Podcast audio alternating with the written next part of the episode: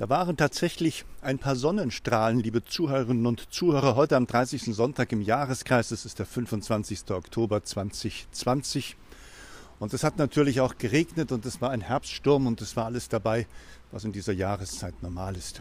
Nun ist der Tag am Abend angelangt und es ist Zeit, das Gotteshaus zu verschließen, die Kirche St. Josef auf dem Rotenberg, ein Kirchlein, das ganz viele Leute ins Herz geschlossen haben und dem sie die Treue halten und dem sie gut verbunden sind.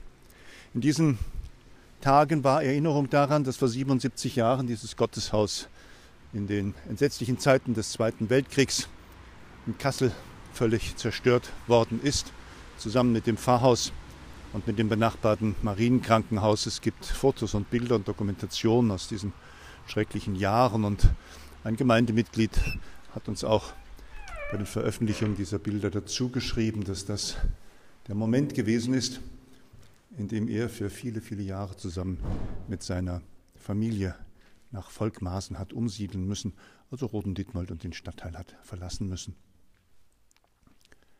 Guckt ihr noch ein bisschen nach der Ausstellung? Ich will zumachen. Hallo, hallo. Wie schön zu sehen, dass immer wieder Gäste auf dem Rotenberg sind. Diese Kirche ist eine offene Kirche. Es ist schön, immer wieder Leute zu treffen, die sich dafür interessieren. Erzählen möchte ich noch, dass für die letzten Tage die Wanderausstellung über verfolgte Christen zu sehen ist. Dann wird sie wieder zusammengeräumt und wird eine weitere Etappe gehen.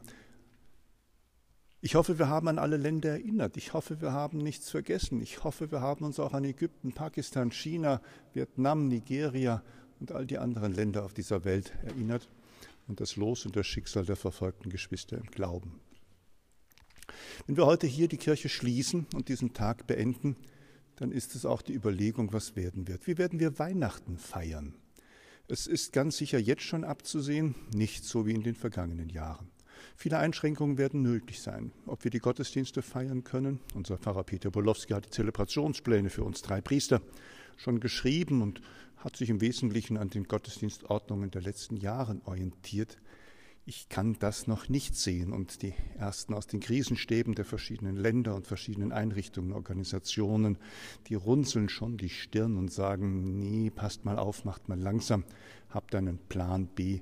Es wird sich vieles auch in diesen nächsten Wochen und Tagen ändern, denn wir haben steigende Infektionszahlen und wissen nicht, wohin das Ganze geht.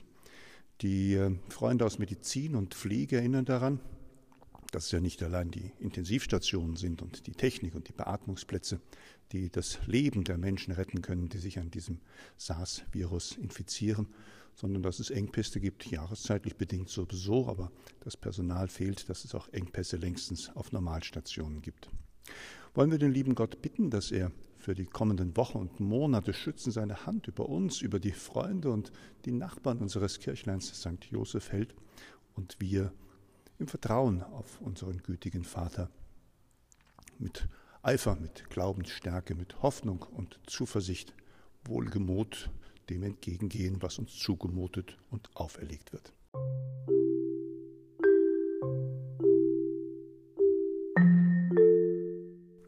So grüße ich herzlich und habe gute Wünsche, Segenswünsche für euch, die ihr mir zuhört und grüße euch Stefan Grönung, der Sozialfacher vom Rotenberg, der Hilfsfacher in der Pfarrei St. Elisabeth und für die Malteser der Stadtseelsorge.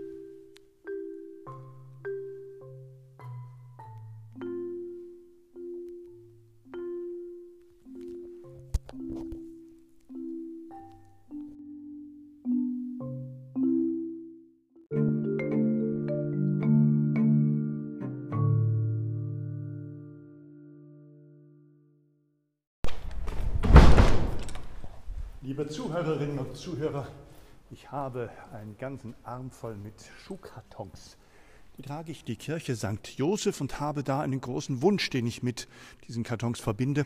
Denn die Malteser Aktion Hoffnungszeichen, die Kindergeschenke über Ländergrenzen hinweg auch nach Bosnien und Rumänien bringen möchte und auch die Kinder hier in unseren Quartieren nicht vergessen will, die ist darauf angewiesen, dass wir ja kontaktarm in diesen schwierigen Pandemiezeiten Gutes tun.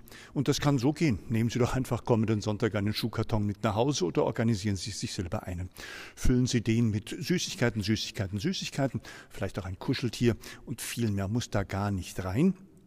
Und packen sie ihn ein bisschen weihnachtlich ein und wir versprechen ihn zuzustellen, nämlich dahin zu bringen, wo sich Kinder freuen. Die Aktionen Kinderglück, die machen wir seit vielen Jahren und dieses Jahr ist es besonders schwer, das umzusetzen, weil viele Hürden und viele Sicherheitsbestimmungen es nicht ermöglichen, dass wir großen Schulen, Einrichtungen, Kindergärten unterwegs sind und die Päckchen einsammeln, aber das kriegen wir doch hin, das machen wir.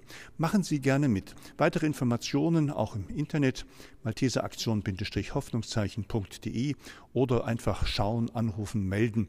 Wir können Auskunft geben und freuen uns über jeden, der da mitmacht, damit Kinderlachen nicht verloren geht. Danke, Stefan Grönung, auch zuständig für den kleinen Auslandsdienst in unserer Stadtgliederung der Malteser.